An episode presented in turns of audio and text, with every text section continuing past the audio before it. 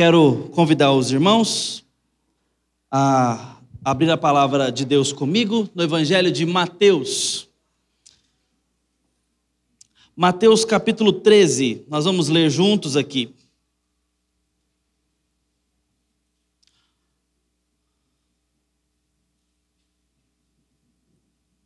Estamos estudando numa série Ele falou por parábolas e buscando para o nosso coração o ensinamento, a sabedoria, a exortação e a esperança contidas nesses ensinamentos de Jesus, ora provocativos, ora extremamente consoladores. E aqui está mais um trecho para a leitura da palavra de Deus.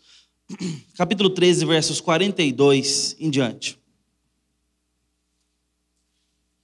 44, perdão, irmãos. Nós vamos aqui às duas parábolas em sequência: a parábola do tesouro escondido e da pérola preciosa. Assim diz a palavra do Senhor, ouça com atenção. O reino dos céus é semelhante a um tesouro escondido no campo, que um homem achou e escondeu. Então, transbordante de alegria, vai, vende tudo o que tem e compra aquele campo.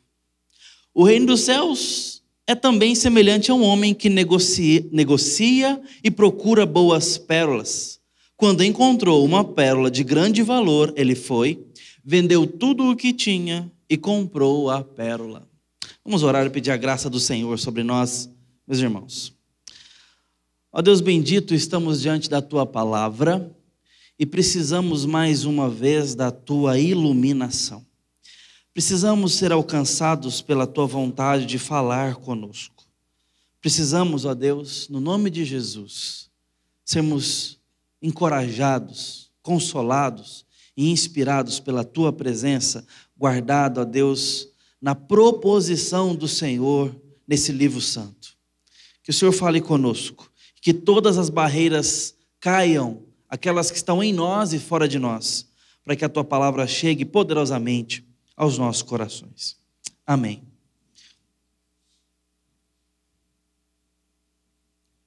Meus irmãos, há uma frase muito conhecida, sobretudo no meio cristão, que eu gostaria de lembrar nesse momento. Essa frase é de Jim Elliot.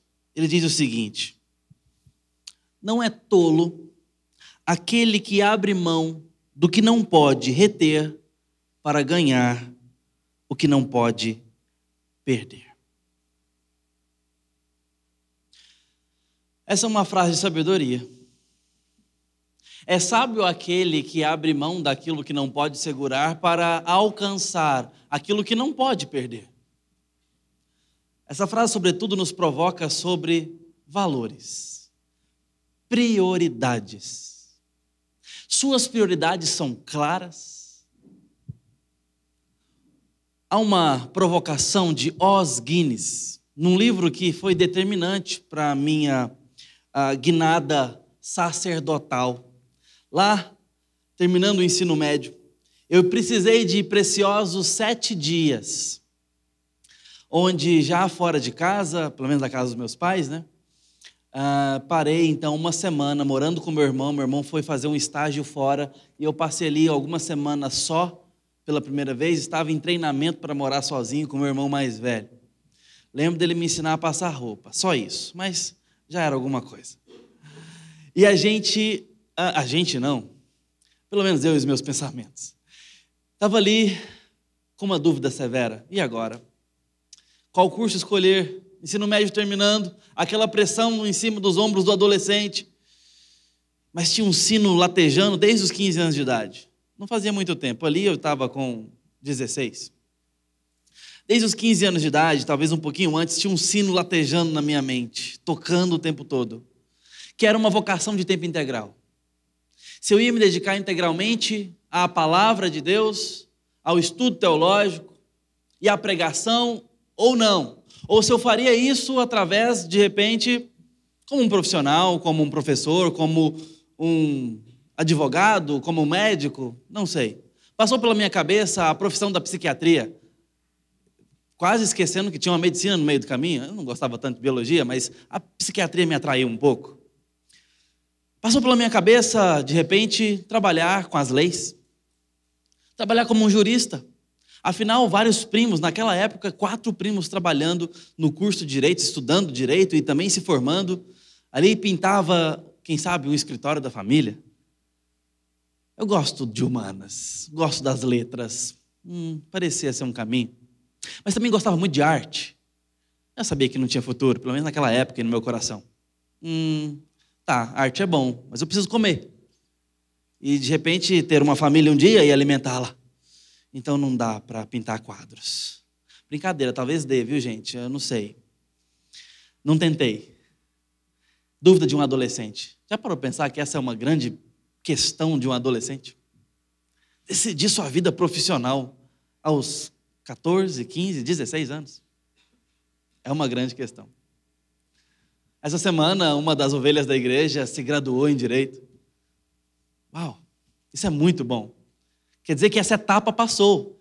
E por ter concluído o seu curso, chegamos à conclusão: pelo visto, escolheu bem lá atrás, ainda que bem nova. E Deus a trouxe até aqui, e se formou, e aquela noite de alegria era uma noite de celebração de uma missão cumprida se graduou.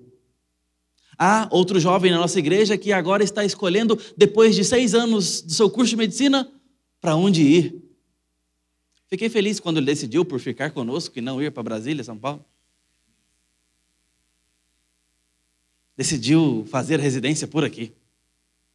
Veja, seis anos atrás, escolhendo a profissão da sua vida, esses jovens estão trilhando aquilo que seria ou será o seu ganha-pão, aquilo que será o sustento da sua vida, naquilo que dedicará mais tempo da sua vida, até que chegue a aposentadoria. É algo muito sério. E nós estamos numa cultura, diga-se de passagem, que prepara jovens para provas acadêmicas.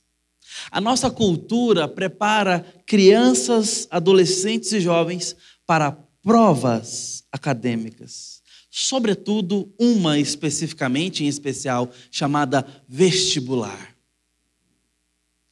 Tudo o que cerca a maior parte do tempo das vidas das nossas crianças e adolescentes diz respeito a uma prova e um teste que farão para entrar numa universidade, numa faculdade, um curso que é, cursarão ali para ter uma profissão.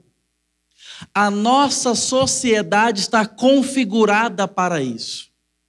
Por mais que ainda existam agora focos provocativos do ponto de vista do valor da faculdade ou não, se por outras vias se ganha dinheiro, por outras vias se empreende, se temos que falar de mais educação financeira ou não, é outra história. O fato é que o alvo é o mesmo.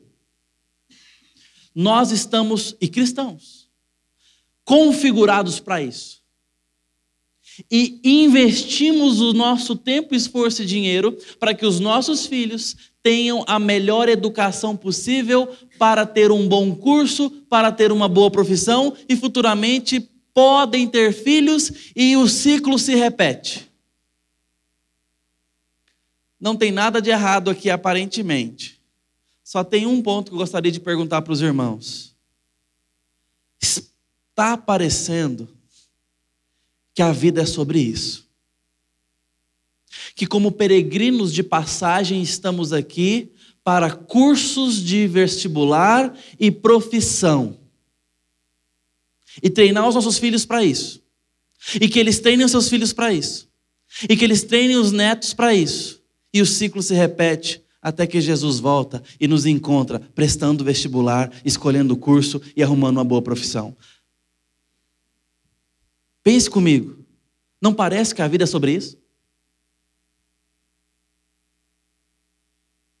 E para que tudo isso? Tem uma coisa forte e poderosa que a Bíblia não negligencia nesse processo todo, que é dinheiro. Sim, o dinheiro está em tudo aqui, nessa reflexão. Porque o dinheiro nos dá poder para viver. Eu não preciso argumentar o valor do dinheiro aqui para os irmãos, a gente sabe disso. Claramente. É muito pelo contrário, a Bíblia faz é nos exortar sobre o valor do dinheiro, porque o dinheiro pode exercer um domínio ou uma sedução divina sobre nós, a ponto de servirmos a Ele. Então Jesus nos adverte sobre isso. Cuidado. O dinheiro pode ser senhor da vida de vocês. Então não preciso argumentar sobre o valor do dinheiro para ninguém. Eu tenho um filho de três anos que já aprendeu que precisa de moedinhas para colocar naquela bendita máquina de bolinhas.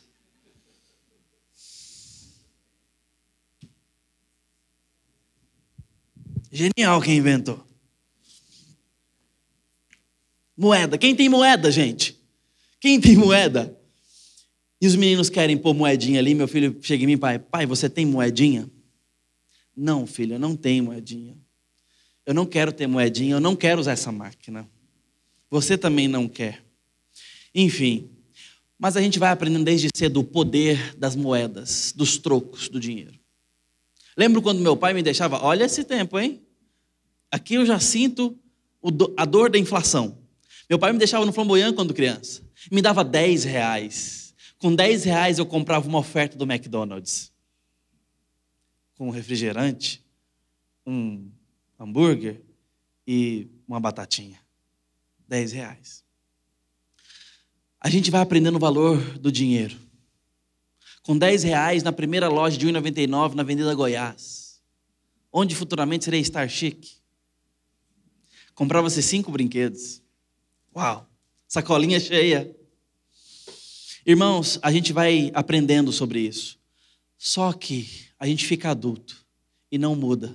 Continuamos buscando um pouquinho de dinheiro ou um monte dele. E parece que a vida é sobre isso.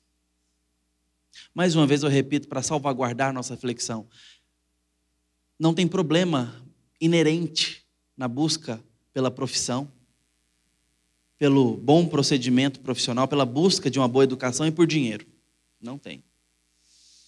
Só que Os Guinness, que eu ia dizendo, naquele livro que eu gastei seis dias dedicados, porque eu tinha que resolver isso no meu coração, e agora? O que eu faço da vida? Minha mãe longe, já não tinha o papai, meu irmão trabalhando. Eu tinha o Senhor com quem conversar. E eu fiz a melhor coisa da minha vida naquele momento. Eu fui falar com meu Senhor em seis dias ininterruptos, de leitura e oração. Eu parava para dormir e comer, não me preocupa não. Tá? É, mas foram uma semana, foram dias de busca.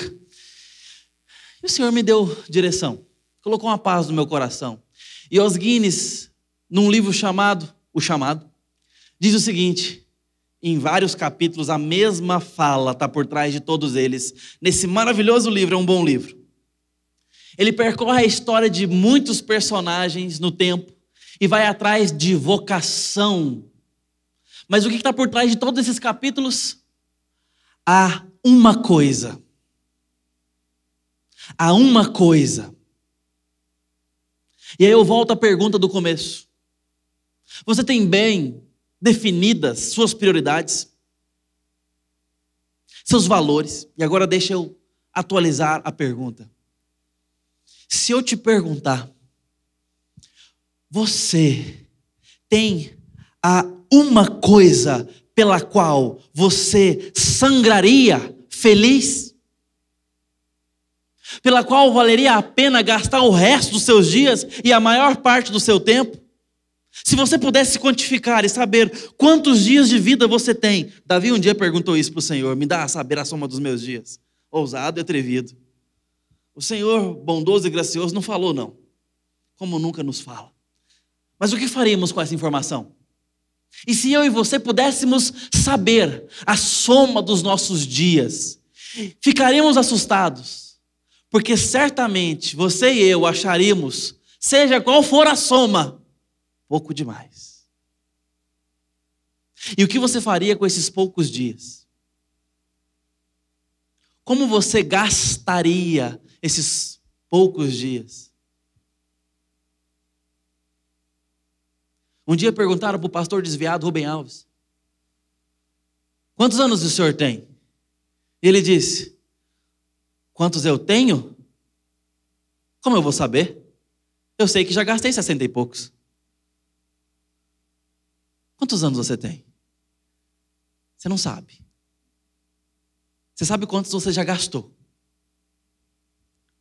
Tem mais futuro ou mais passado? Também não sabe. Porque os nossos dias são breves e a soma deles só Deus sabe. O que você faz com essa informação? Qual é a sua uma coisa? Eu espero que os irmãos me entendam quando eu estou usando essa expressão. É sobre aquilo que mais vale gastar o tempo. Mais vale gastar nossas forças. Para a moça solteira, talvez o casamento. Para o jovem desempregado, talvez um bom emprego. Para a criança na pré-adolescência, Talvez um bom celular novo. Nós estamos em busca de algo nesse momento. Não, pastor, estou deixando a vida me levar. Vamos avaliar a sua dinâmica de rotina. Vamos ver no que mais você tem gastado o seu tempo. Proporcionalmente. Quantidade. Não só de tempo, mas também de pensamento e energia. Aquilo que você pensa, aquilo que você investe. Cabeça aquilo que você se desgasta, aquilo que te deixa ansioso e contente, aquilo que te consome. No que mais você tem se investido? Eu preciso perguntar essas coisas para chegar no texto. O texto é direto. Não tem muito o que pensar sobre o texto. As parábolas de Jesus, via de regra, apenas uma que é muito complicada, a gente vai conversar sobre ela futuramente. Mas as parábolas de Jesus são direto no ponto e nem dá para ficar destrinchando demais, senão a gente vai para a heresia. É ali, pronto, não pense muito sobre elas, não leve elas muito ao esgotamento. Nesse caso aqui, por exemplo, facilmente a gente poderia achar que a, a salvação é comprada pelo mérito, e não é isso, a palavra não se contradiz. Então, a gente precisa ver a simplicidade dela, onde ela quer chegar e ponto, e usar aquilo com sabedoria.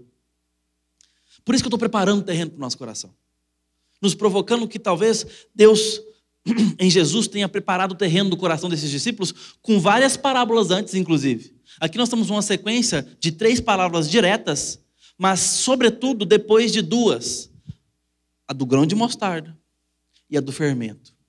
E ambas falavam de coisas pequenas, sutis, que não deveriam ser desprezadas, porque o seu desenvolvimento vale e é perigosamente bem sucedido. Tanto o fermento simbolizando uma coisa má e o grão de mostarda simbolizando uma coisa boa, que é o reino de Deus.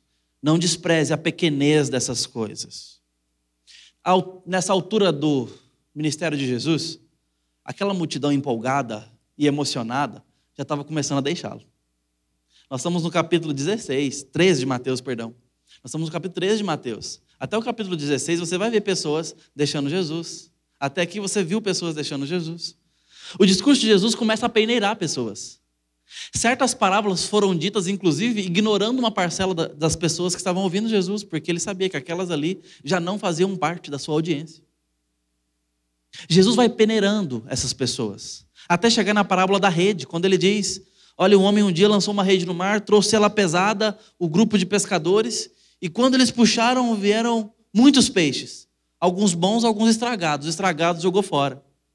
E a aplicação dessa parábola é sobre o joio e o trigo, a seleção do juízo final. Jesus então vai alarmando aqueles ouvintes sobre a preciosidade do reino e o perigo iminente de estarmos desperdiçando a vida. Chegará a ponto de falar sobre a parábola do banquete, quando um grande senhor dá uma grande festa e sai a convidar os seus convidados. E com coisas muito preciosas dizem: Ah, desculpa, eu não posso participar porque eu me casei. Ah, perdão, obrigado pelo convite, mas eu comprei uma junta de bois, eu preciso experimentá-las. Eu comprei uma terra, eu preciso ir vê-la, não posso participar do banquete. Então aquele senhor vai à rua ou manda alguém à rua para convidar qualquer um.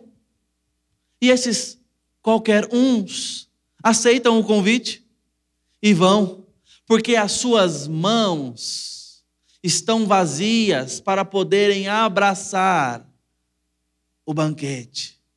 E aí eu fico me lembrando uma cena, eu estou citando hoje dois pastores desviados, vou citar mais um desviado.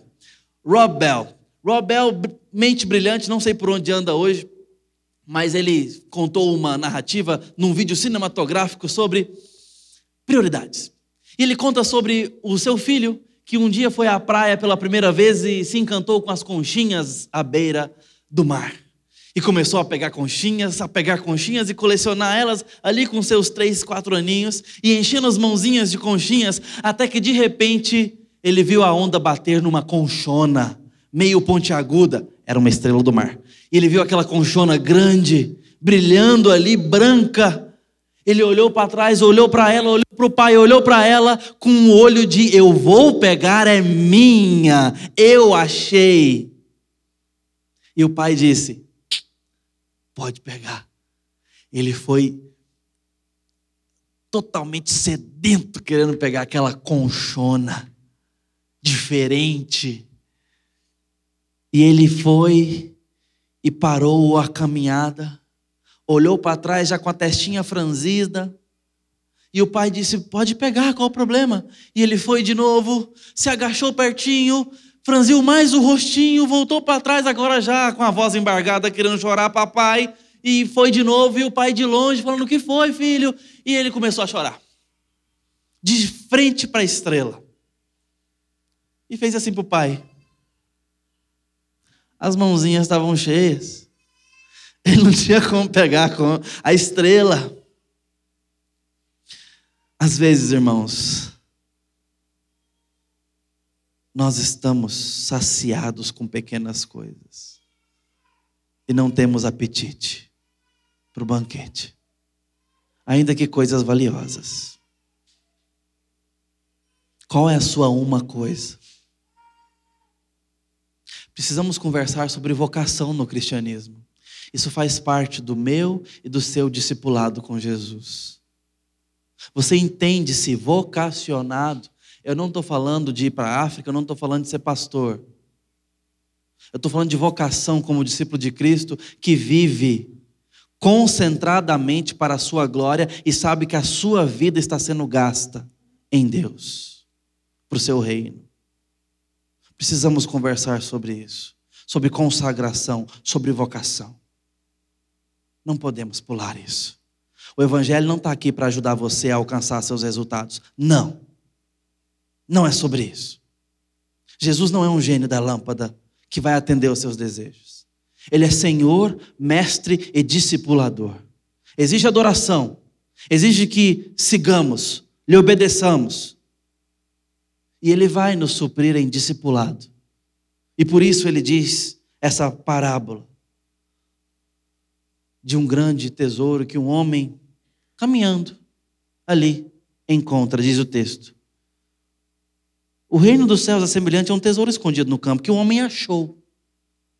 Achou, simplesmente.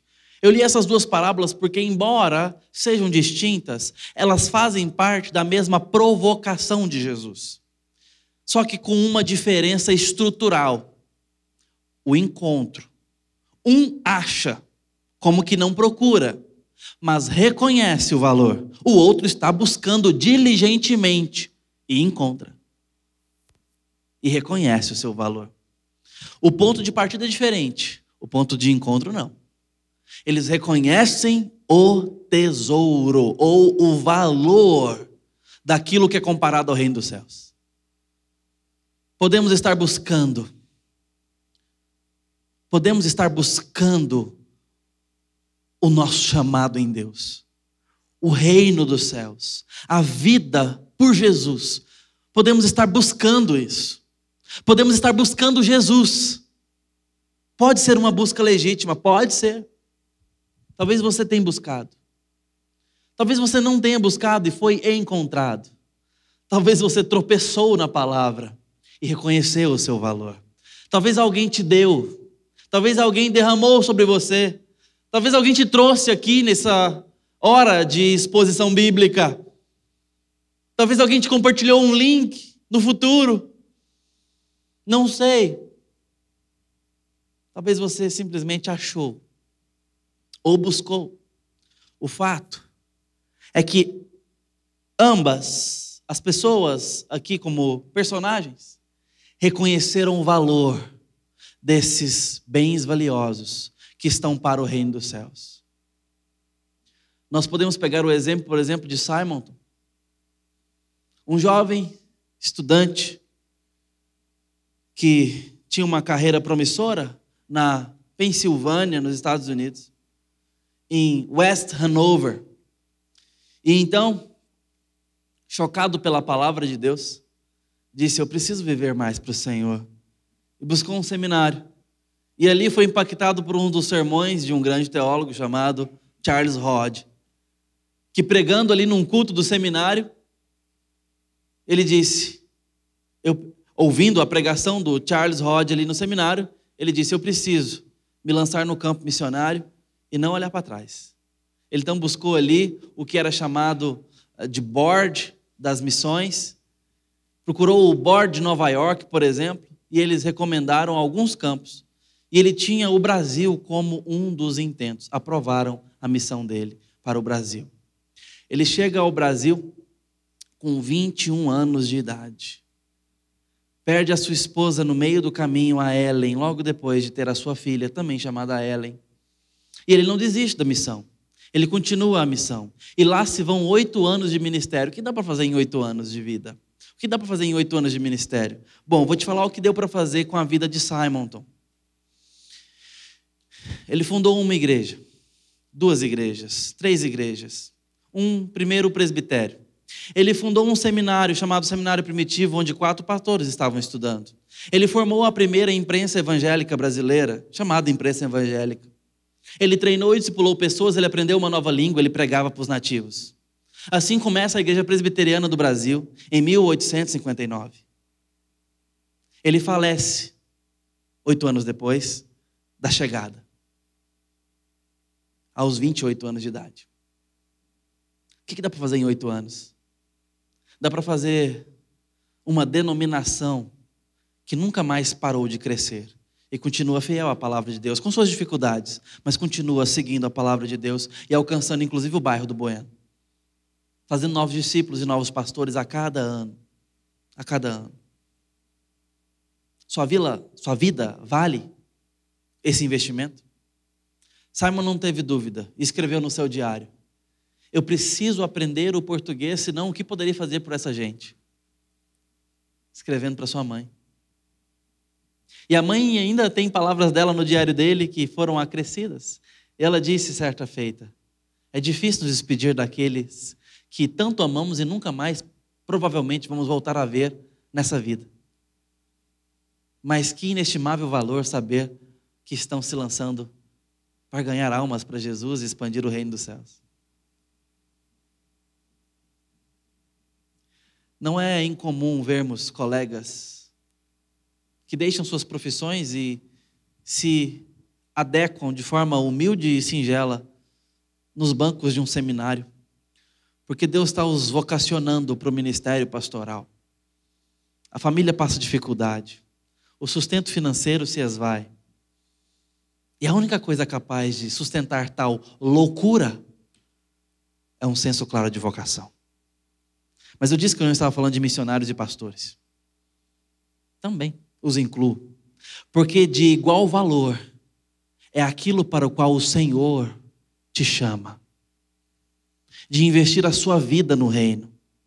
Porque esses homens que reconheceram o valor do reino no Evangelho de Jesus Cristo, venderam tudo o que possuíam para adquirir aquele terreno e aquela pérola.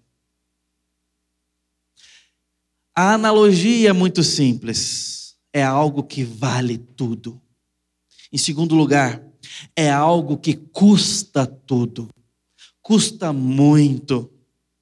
Em terceiro lugar, a recompensa não pode ser quantificada. É esta a mensagem dessas parábolas juntas aqui. É de inestimável valor o reino dos céus como confrontar isso com o fato de que nós estamos treinando os nossos filhos para uma prova que lhes darão profissão de acordo com os valores dos homens? Como que eu confronto essas duas realidades? Como que eu olho no olho de um pai hoje e falo: você está preparando seu filho para sofrer pelo Evangelho? Ou para ser um bom estudante de uma boa faculdade? Como falar essa verdade para você, pai? Como te dizer que não se trata disso a vida? Parece loucura, né, irmãos? Parece loucura, eu sei, de experiência própria até. Porque depois daquela semaninha, volto na semana dos seis dias, eu ligo para minha mãe e digo: mãe, eu tomei uma decisão. Eu não vou fazer a segunda fase da UFG para direito. O que, meu filho? Eu acabei de fazer inscrição no seminário e só tinha mais dois dias para encerrar as inscrições. Sabe o que ela respondeu? Eu vou responder para os irmãos a partir desse momento.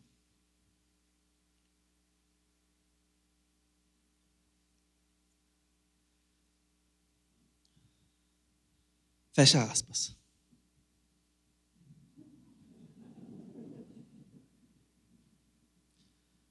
Foram os 40 segundos de silêncio mais longos da minha vida. Minha mãe ficou muda. Ora, como não ficar? Embora uma mulher piedosa, nascida e criada em Uruana, na igreja presbiteriana local, ela sabe que a realidade da vida pastoral do interior é muito difícil. É dura. Normalmente fica três aninhos numa cidade e vai para outra. Cidade interior gosta de trocar pastor de tempo em tempo. É bom que sempre chega um pastor fresquinho ali, né? Sem conhecer os pepinos da horta. Aí chega animado, depois vai descobrindo. E a igreja também vai descobrindo os pepinos que tem no púlpito. O fato é que por muito tempo essa era uma realidade bem difícil. Continua sendo por alguns aspectos. E minha mãe ali falando assim, falando não, né? Imagina ela pensando. Não era esse o plano. Não era esse o plano. Terminou o silêncio. Filho, mas você nem se, nem se preparou, nem estudou. É verdade, mãe. E eu vou estudar de hoje para amanhã. Mas eu tenho certeza. Essa é a uma coisa. Para isso, eu preciso me preparar. Irmãos, eu não estou falando de ser pastor, não, porque ser pastor é só uma consequência disso. Amanhã eu posso perder o ministério pastoral. E ainda assim eu tenho uma responsabilidade ante Deus, pela qual Ele me chamou e eu nunca vou poder abrir mão, que é de pregar a palavra dEle. Mãe, o Senhor está me chamando para pregar a palavra dEle em todo o tempo. Eu preciso estudar. Eu preciso que coloquem a mão na minha cabeça. Então esse vestibular que está aí é só um degrau. Mas se Deus me chamou, não vai ser um vestibular que vai segurar. Aqueles que respondem sim para o Senhor que chama. Não vai ser dificuldade financeira, e ela veio.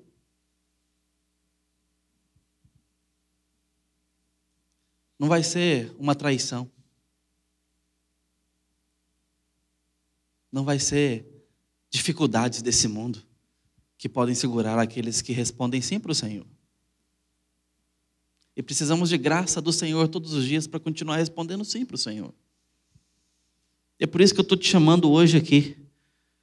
Para o que você tem respondido ao Senhor? Para o que você tem clamado ao Senhor? É para o reino dos céus, cujo valor não pode ser mensurado?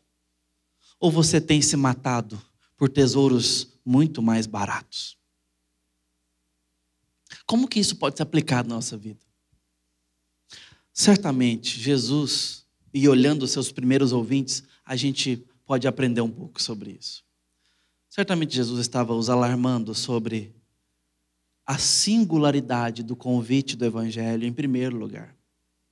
Ele está falando sobre quem está dentro e quem está fora do reino dos céus. Essa é a primeira perspectiva da aplicação dessa verdade, sabedoria para os nossos dias. Porque ele tinha uma audiência que a cada dia diminuía. Não é como nos capítulos 4, 5, 6, até o capítulo 8, por exemplo, de Mateus, onde a multidão crescia. A multidão agora vai se esvaziando, porque o caminho vai ficando cada vez mais estreito. A partir do momento que o discipulado começa a custar, tem gente que entende que aqui não vale o investimento. O evangelho pode custar para você? Dizem, por exemplo, que o bolso é o último a se converter, porque é difícil quando envolve custo. Às vezes a gente quer tudo do cristianismo, menos o investimento pessoal.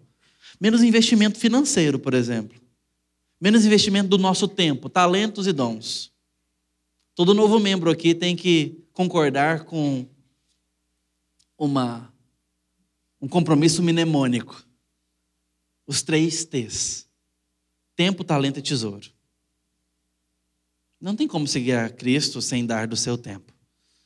Não tem como seguir a Cristo e a igreja sem trazer os seus talentos. E a igreja do Senhor é mantida pela fidelidade e generosidade dos seus membros. Não tem como seguir a Cristo, servir a igreja local sem trazer o seu dinheiro. Não tem. Eu sei o quão constrangedor é tocar nesse assunto, sobretudo no mundo tão corrupto quanto o nosso. No Evangelho, nas igrejas, o quanto o dinheiro é usado como, de fato, uma moeda de poder e troca e sedução e barganha com Deus. Para aqueles que conhecem a palavra, estão dispostos a honrá-la, nós não podemos ter medo de colocar o dinheiro no seu devido lugar e tratar desse assunto com lisura. Nós somos discretos demais, como presbiterianos. Eventualmente podemos falar sem medo de consciência. Mas precisamos falar sobre essas coisas. O serviço envolve seus dons. Você tem servido a igreja? O reino e a missão? Ou toda a sua espiritualidade aplicando finalmente. É para pedir que Deus abençoe o seu dia, abençoe seus negócios, abençoe sua família, abençoe seus filhos, que eles passem nas provas, que Ele cuide do seu casamento que não está indo bem, que Deus mande clientes, que Deus mande contratos, que Deus mande um melhor emprego, uma melhor posição. Sua vida com Deus tem se resumido nisso. Então você não tem um Senhor, você tem um servo. Porque se temos um Senhor e Mestre, nós o seguimos e vamos até Ele, e vamos aonde Ele está indo, e olhamos para onde Ele está olhando. Mas se nós temos, é um servo, alguém que nos auxilia, aí nós vamos buscá-lo com temor e devoção, para que ele jogue ali um, um pó mágico, um sopro de bênção para meu barquinho avançar. Estou falando isso com todo respeito e carinho, meus irmãos. Mas essa é uma tentação muito grande do nosso coração. Porque muitas vezes nós estamos buscando o Senhor, nem o reino de Deus. Aí quando passamos a buscá-lo em oração, colocar diante dele os nossos planos e dificuldades, deixar de tentar resolver as coisas sozinhos, já é grande coisa. Não, eu estou orando mais, agora estou buscando o Senhor. Essa é só metade da conversa, a outra metade é segui-lo e perguntar: Senhor, qual a sua vontade? C.S. Lewis, no livro O Grande Divórcio, faz uma comparação terrível, mas muito verdadeira, sobre aqueles que, pelo caminho do Evangelho, vão se parecendo com Cristo com muita dificuldade, mas cada vez mais. A tal ponto de que, se formos honestos com aquilo que Deus faz na vida de uma pessoa transformada, e vamos achar ali algo divino o suficiente para queremos adorar. E as pessoas que vão se distanciando do evangelho cada vez mais e cada vez mais endurecidamente, certamente vão se demonizando cada vez mais e, consequentemente, se desumanizando cada vez mais. E esse é o destino eterno de cada um. Na aparência, na realidade futura. Então ele chega a dizer que, no final das contas, o grande divórcio é sobre dois tipos de pessoas: aquelas que dizem para o Senhor, seja feita a Sua vontade, como o Senhor nos ensinou a dizer para o Pai, e aquelas para quem Deus diz: seja feita a sua vontade. E ai de nós, se formos condenados a ficarmos presos na nossa vontade e toda a nossa espiritualidade investida dia após dias, anos após anos, para que Deus abençoe a nossa vontade. Repito, precisamos conversar sobre vocação e consagração, se queremos seguir a Cristo. Eu espero que essas duas parábolas provoquem o seu coração de uma forma que as minhas palavras não podem. Por isso vou lê-las finalmente, antes de orar.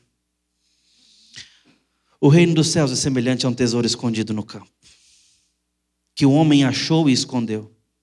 Então, transbordante de alegria, vai, vende tudo o que tem e compra aquele campo. O reino dos céus é também semelhante a um homem que negocia e procura boas pérolas. Quando encontrou uma pérola de grande valor, ele foi vendeu tudo o que tinha e comprou aquela pérola. Se reconhecermos o valor do reino de Deus, do seu evangelho, do Cristo que ele expõe, e ouvirmos a voz de Jesus de Nazaré nos chamando, vender tudo que temos é uma boa analogia para que você e eu empenhemos todos os nossos esforços para perseguir esse alvo.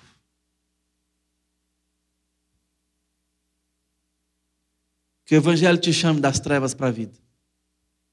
Que você se converta a Jesus Cristo. E que você, crente, tome a sua cruz e siga Jesus dia após dia. Encontre uma comunidade pela qual você é amado e possa amar. E sirva as pessoas. Cuide quem precisa. Ame quem precisa.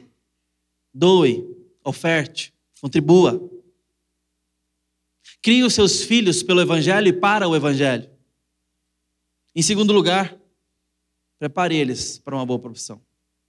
Prepare eles para a família. E todas essas coisas juntas e misturadas mas nunca coloque o reino de Deus, o Evangelho de Jesus Cristo, como uma bênção para que os seus planos funcionem. Nós estamos aqui para encontrar algo daquilo que não podemos abrir mão. O próprio Cristo e o seu Evangelho. Que Deus derrame sobre nós consagração na nossa geração. Nos faça uma igreja mais santa, separada, vocacionada. Que Deus derrame sobre nós maturidade espiritual para essas coisas. Tenha misericórdia de nossas famílias e lares. Aos pré-adolescentes que estão aqui, estão me ouvindo? Levanta a mão para achar vocês. Amem a Jesus mais do que tudo. Agora, não é para amanhã, não.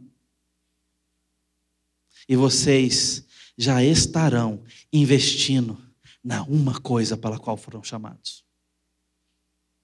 E que isso possa abençoar suas famílias. E quando chegar um vestibular, será só um degrau. Porque vocês já estão no caminho. Já começou a grande coisa da vida de vocês. Que é encontrar o reino de Deus e vivê-lo exaustivamente. A profissão vai ser um acessório para vocês continuarem fazendo isso. Certo? Vamos orar.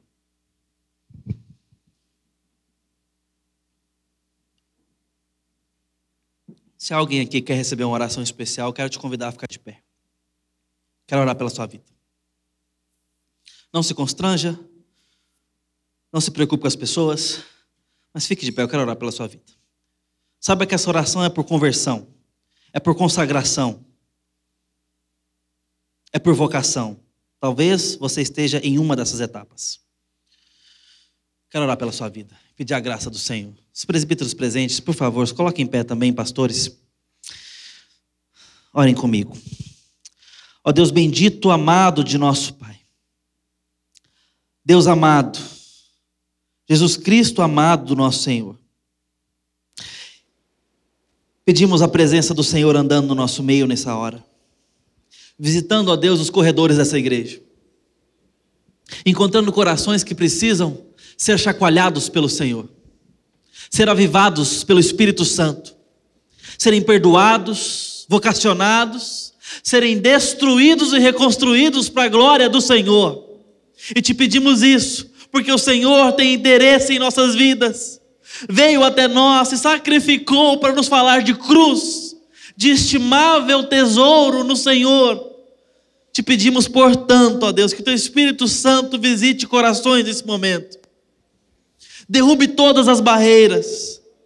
Convença, atraia, abençoe, afirme.